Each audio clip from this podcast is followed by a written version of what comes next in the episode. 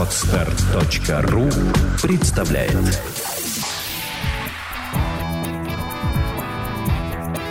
Александра и Андрей Капецки в лучшем психологическом подкасте «Психология, мифы и реальность».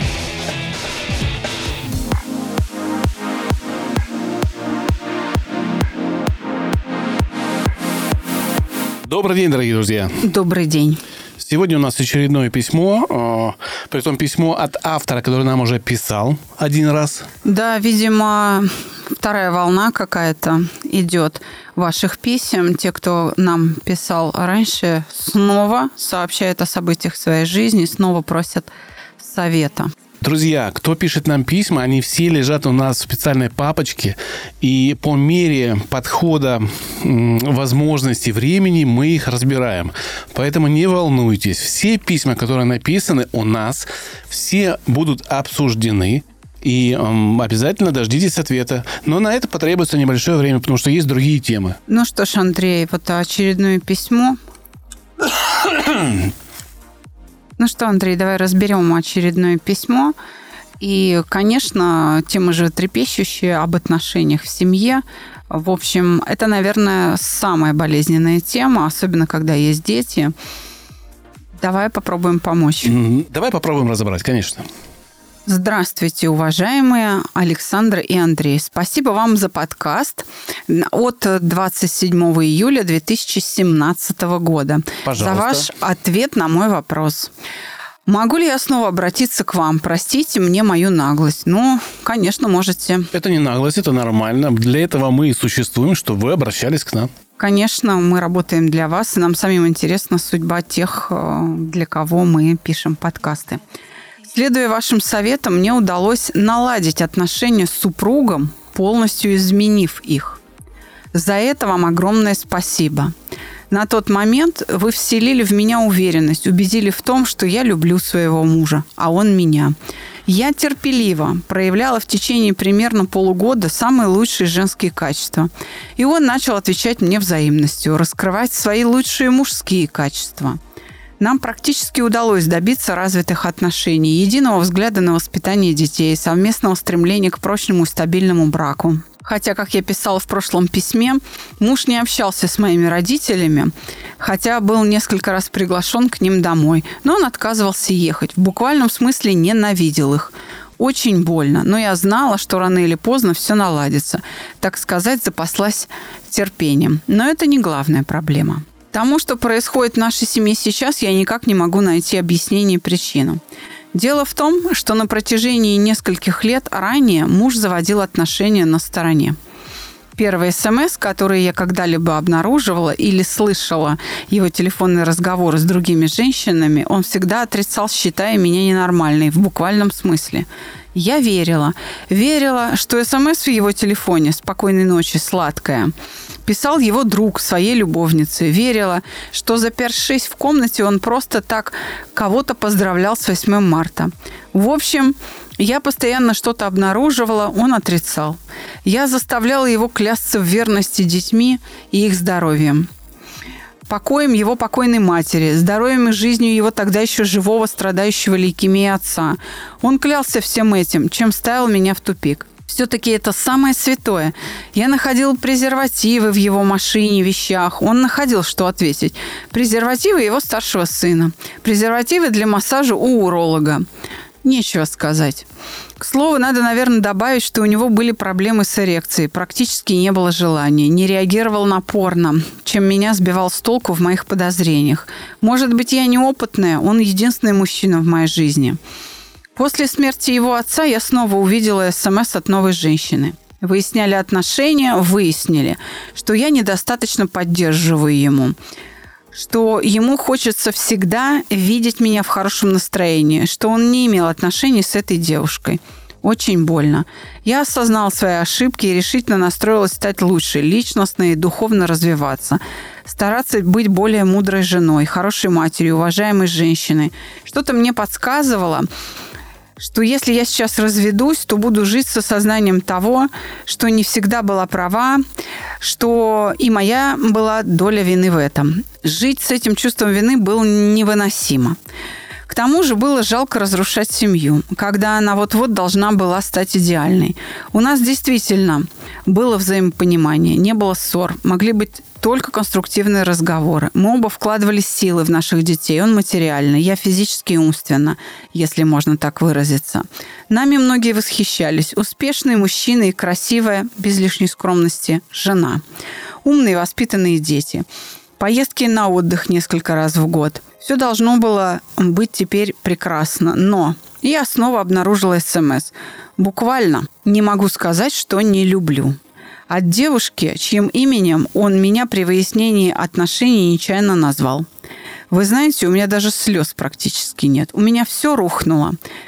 Бывает ли такое, когда вы друг друга любите, как мне казалось, проявляете нежность, проводите время вместе? Бывает ли так после всех семейных кризисов? Как быть? Хочу уйти, не отпускает. Опять клятвы, признание в любви. Кому теперь они нужны? Дети не знают. Пропал аппетит и сон. Хочу собрать вещи и уйти, но глупая. Боюсь его гнева, боюсь криков. Он бывает самодуром. Начинает обвинять и может сам выгнать. Жалею, что не ушла в тот же день как выяснил наличие новой женщины. А теперь не знаю, как это сделать без ссор, без боли, без детской психотравмы. Мне, признаться, не очень страшно начать новую жизнь. Без денег, без работы, без мужа, без чувства защищенности. Я знаю, что будет тяжело вставать на ноги после тотального материального обеспечения мужа. Но что-то меня до сих пор держит. Уже неделю не решаюсь уйти. Хотя он обещал предоставить жилье, когда я спросила, обеспечит ли он нас этим. Что это? Нерешительность, неуверенность в себе, страх за детей. Очень больно видеть их боль. Они все чувствуют, хотя ругани не видят. Не могу понять мужа. Почему для него будто ничего страшного не случилось? Почему пытается помириться и делать вид, что ничего не произошло? Просит не разводиться, дабы не вызвать насмешек у людей. Смешно. Он уважаемый человек в нашем городе. Его многие знают молит дать последний шанс. Выглядит жалко, как подбитая собака. Пытается добиться моего прощения. И мне его действительно жалко. В 50 лет потерять семью, лишиться возможности жить с детьми. Я значительно моложе него. Скажите, что во мне не так? Я как адвокат своего предателя мужа пытаюсь его понять. Боюсь, несмотря на наличие стольких улик, в чем-то ложно обвинить его. И чувствую себя за это тряпкой. Помогите, пожалуйста, разобраться. Наверное, в первую очередь себе. Как перестать нести ответственность за чужую жизнь и взять ответственность за свою? Боюсь, что все мои стрессы скажутся на здоровье. Каким вы видите выход из положения? Извините, если письмо длинное или банальное. Спасибо. Удачи вам и семейного благополучия. Спасибо большое за пожелание удачи. Она нам всегда нужна. Я могу начать? Конечно. Во-первых, я думаю, что нам нужно сделать поправку на то, что это Казахстан. И менталитет э, восточных людей лежит немножко в другой плоскости, нежели русских людей. А обсуждаем мы все-таки семейные ценности, которые у русских и у казахов немножко различны в том числе и моногамность, да, вот в России это естественно. Ну, это вплавлено в культуру, по крайней мере. Да, а в Казахстане это привнесено. У них многоженство было в... Поэтому нужно делать поправку. Конечно, сейчас современные семьи, и понятно, что это как-то выбивается из того, что я единственная. По закону у них официально это не разрешено. Но история культуры говорит о том, что, возможно, в его роду или в его клане, или я не знаю, как это правильно сказать, все-таки были какие-то поползновения в эту сторону. И, возможно, оно где-то усвоил. И, возможно, это поведение связано еще и с этим. Просто хочу предложить эту поправку. А в остальном же, ну, давай разбираться. Конечно, это неприятно, как мне кажется, тот, что человек, которому ты даешь любовь, которому ты даешь все свои силы и ждешь от него, э, ну, честности и получаешь вот подых в какой-то момент. Но, опять же, если наш совет, наши рекомендации помогли, в какое-то время, ну, когда это было, то, возможно, ваше поведение стало для него неожиданным, и это прикрыло его поведение, которое он начал вам подыгрывать, потому что не знал, как себя вести. Ну, просто не знал, почему такие изменения произошли. И в какой-то момент это поведение вывалилось в защиту, потому что он не знал, что делать. Как вариант, я, допустим, могу предположить, да? Как думаешь? Нам вообще очень трудно оценивать письма, потому что они приходят только от одного какого-то участника ситуации. То есть всю ситуацию мы никогда не видим. И, конечно, в своих рекомендациях, оценках, в советах мы можем ошибаться очень сильно, потому что то, как люди описывают это в письме, потом оказывается не соответствует реальной действительности. Мы это понимаем, поэтому каждый раз разбирая какое-то письмо, мы говорим, мы опираемся только на то, что изложено в письме. Мы не можем себе позволить додумывать, строить какие-то концепции за пределами текста письма. Так что уж извините, если мы где-то ошибаемся. Как вы описали, так мы и поняли, да? Обратиться к нам повторно это очень дорогого стоит, потому что это еще раз обнажиться перед чужими людьми, вот так скажем. Она большая умница. Она фактически за эти полтора года стала другой ее развитие бесспорно. И развитие их отношений и их семьи бесспорно. Это очевидно. Но, как выяснилось, в тени осталась зона, не затронутая развитием. Я предположу, что женщины, которые появлялись все время да, на стороне, это неотъемлемая часть образа счастья у ее мужа. То есть вот когда все хорошо в семье, вот именно в этот момент нужна еще какая-то женщина.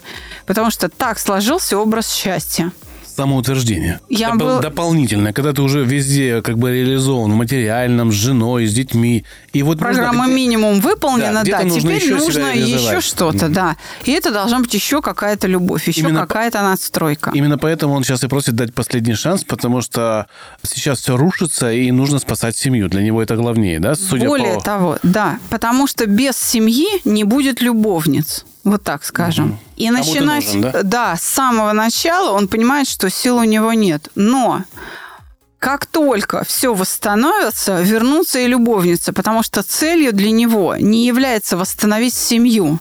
Для него является целью, чтобы было все хорошо, чтобы опять была еще какая-то любовь. Вот так. Я была в Казахстане, у нас было, работало там представительство. Я представляю себе вообще этот менталитет. И могу сказать, что они открыто говорят о том, что что-то нам многоженство не разрешают.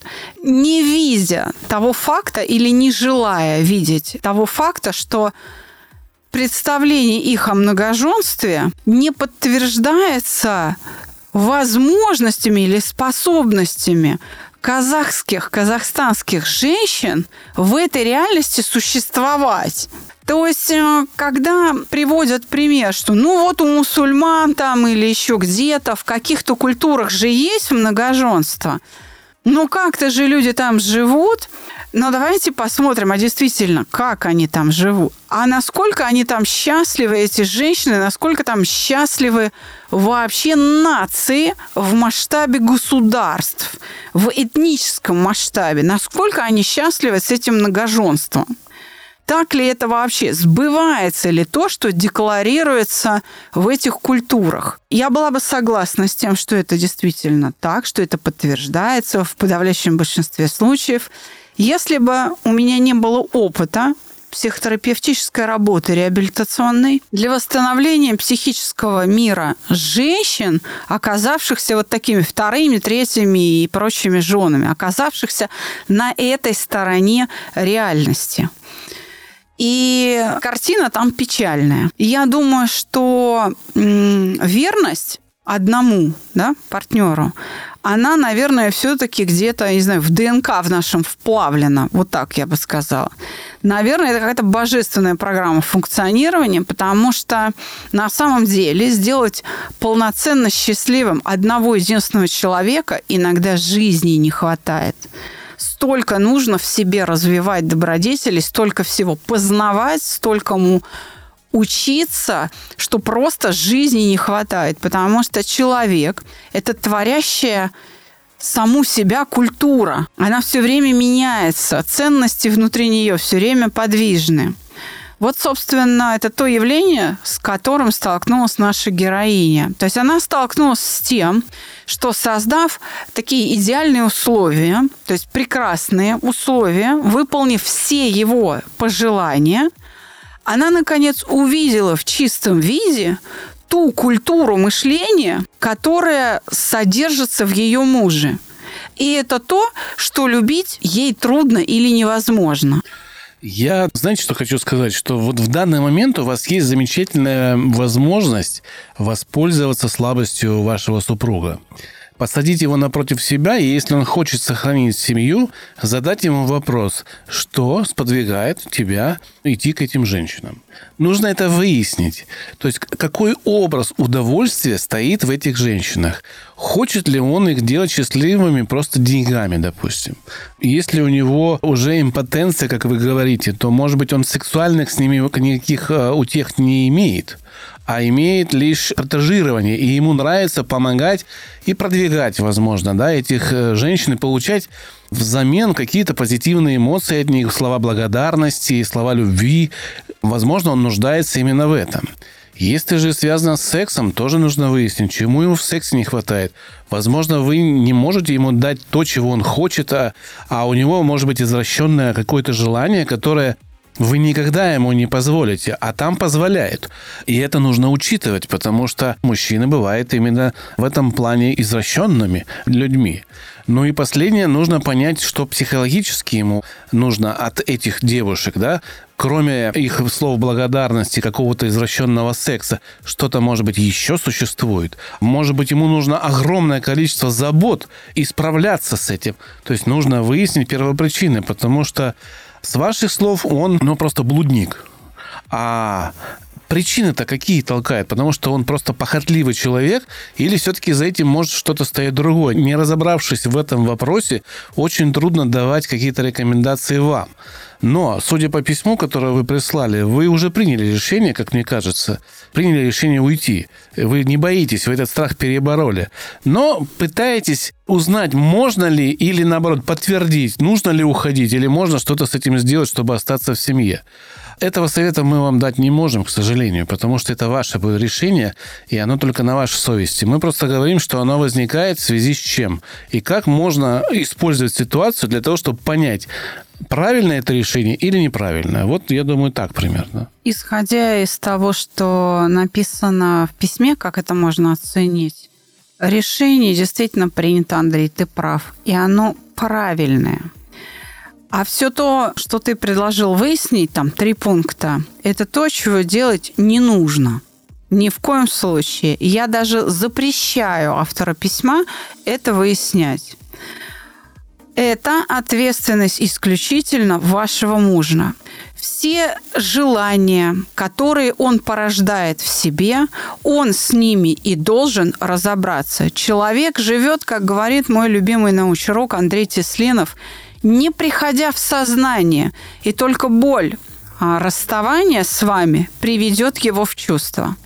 И если хотите, это надо сделать с любовью. Так вот, не надо в это вмешиваться. Те проблемы, которые он породил, он и должен решать один на один сам с собой. Не следует удовлетворять все желания человека противном случае вы будете всегда иметь именно те последствия, которые описаны в этом письме. Почему? Потому что он стал прорвой, ему все мало.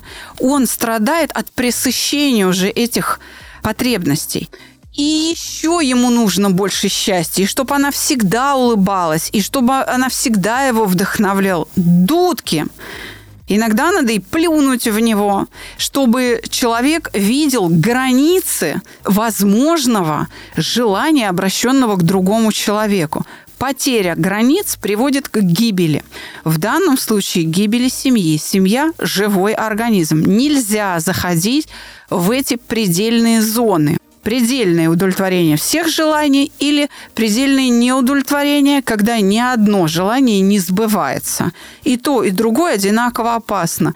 В этом суть жизни. Мы все время болтаемся между плюсом и минусом. И это дает нам движение вперед. Мы должны иметь возможность оттолкнуться. Не прогибайтесь, пожалуйста, под эту предельную зону. Не все желания должны удовлетворяться. Да, это хорошо, что конфликт предыдущий, проблема предыдущая стала источником вашего развития. Но теперь у вас происходит следующая фаза развития. И она должна заключаться в том, что вы вернете ответственность за вашу судьбу и жизнь мужу, источнику ситуации. Он это породил, он пусть это как-то и исправляет. Поэтому я хочу поддержать автора письма, укрепить ее в том мнении, что она все делает правильно, просто не останавливаться и реализовать принятое решение. Но, опять же говорю, с любовью. Вот, послушайте Капецкого и сделайте наоборот, как говорит моя супруга. Потому что, видите, мужской взгляд немножко мягкий в этой ситуации. И женщина здесь предлагает более кардинальное и жесткое решение – и вы знаете, я подумав, думаю, что да, действительно, это более правильно. Если человек э, получит от вас не, ну, некая преференция в решении этого вопроса, то он будет стараться их получать и дальше. Любым способом. Деньги, обслуживание, не знаю, там, обеспечение, там, какая-то забота но не решит своих вопросов. А когда он останется один, он будет выбирать, быть ли ему одному и с любовницами, или быть ему с вами, но без любовниц у него появится диалема. И нагулявшись, возможно, через какое-то время он придет и скажет, да, я готов, а теперь вы уже будете решать. У него новой. появится выбор между мирами. Он да. увидит эти два мира, которые существуют параллельно. Псевдо-счастье и реальная жизнь в реальном счастье, в реальных обстоятельствах. Я бы сказал не так, не псевдо-счастье, а мир, в котором он счастлив только он один – и мир, в котором счастливы все. Включая его самого. Включая его самого, конечно же, да. И когда человек эгоистически думает, что раз он счастлив, то все вокруг него счастливы, это не всегда так. Потому что это счастье измеряется лишь отражением других людей. И если они вокруг тебя счастливы, то тогда ты счастливый человек. А если они вокруг тебя несчастливы, ты эгоист ты несчастливый. Ну и, собственно говоря, на этом мы закончим короткий ответ, потому что здесь отвечать, по сути... По большому счету, да. счету, да. Но э, вот такой жесткий совет, наверное, да, действительно приведет человека в чувство. Друзья, у нас набираются группы постоянно. Ближайшая группа у нас когда стартует? 18 марта группа «Интенсив», и я с удовольствием приглашаю автора письма к нам, чтобы мы еще немножечко ей помогли. Совсем чуть-чуть. И у нас есть небольшое такое пояснение. А мы можем запретить вам идти на этот курс. Сразу говорю. Почему? Если ваш тест выдает ну, сильные переживания, вам рекомендован только индивидуальный. Мы больше не будем поддаваться на ваши уговоры и говорить о том, что вы идете на этот курс, пустите там все, а потом слушать претензии о том, что это мне не помогло. Почему? Потому что если вам рекомендована очень сложная работа, ее нужно выполнять. А если вы идете и осознаете, что идете просто так попробовать, то какие к нам претензии? Либо мы будем брать расписки о том, что вы знаете, что вам нужно индивидуально, и на свой страх и риск идете на э, интенсив. Поэтому все зачисления на курс будут происходить теперь после тестирования. Итак, 18 марта Москва, курс интенсив, и 26 марта это стандартная программа для работающих москвичей или жителей Московской области. Пожалуйста, мы вас ждем. Добро пожаловать на проект «Чувство покоя». Наш телефон плюс семь девятьсот шестьдесят восемь девятьсот девяносто ноль восемь восемьдесят. Звоните, и вы запишитесь на наш курс. В сложившихся обстоятельствах наша героиня сейчас сильнее мужа. И поэтому решение за всех участников ситуации, в том числе и за детей, принимать ей. Собственно, она это уже сделала, но нужно и вторую ногу переставить на новую ступеньку, воплотить это решение в жизнь. Как это сделать? Живите своей жизнью так, как вы считаете нужным – уехав от мужа или оставаясь, как бы это сказать, в семье с ним. Здесь отрывом от семьи будет просто создание своей жизни вне зависимости от официальной регистрации развода. Об этом нужно помнить и просто жить своей жизнью, потому что сил на эту жизнь у вас больше, ситуация в ваших руках смелее. Ну и, конечно же, пользуйтесь нашим приложением. Оно доступно на двух платформах. «Чувство покоя» набираете в поиске в любом из магазинов. А оно платное. Сразу говорю, что это не бесплатно. У многих возникает диссонанс с, э, ценой, что 1000 рублей в месяц – это очень дорого. Такая процедура у нас в офисе стоит от 5000. Поэтому один раз одна заплатить... Процедура, одна а не месяц. Да, а ну, вы делаете для себя сравнение. Если вам оно не нужно, но оно не нужно. Не нужно нам писать о том, что оно дорогое. Цена не изменится. Оно сделано качественно, оно сделано хорошо, оно работает. Поэтому хотите – пользуйтесь, не хотите – не пользуйтесь. Мы не навязываем. Мы не навязываемся. Все, друзья, всего доброго. Ждем ваши письма. Спасибо, что вы их нам пишете. Всего доброго. До свидания.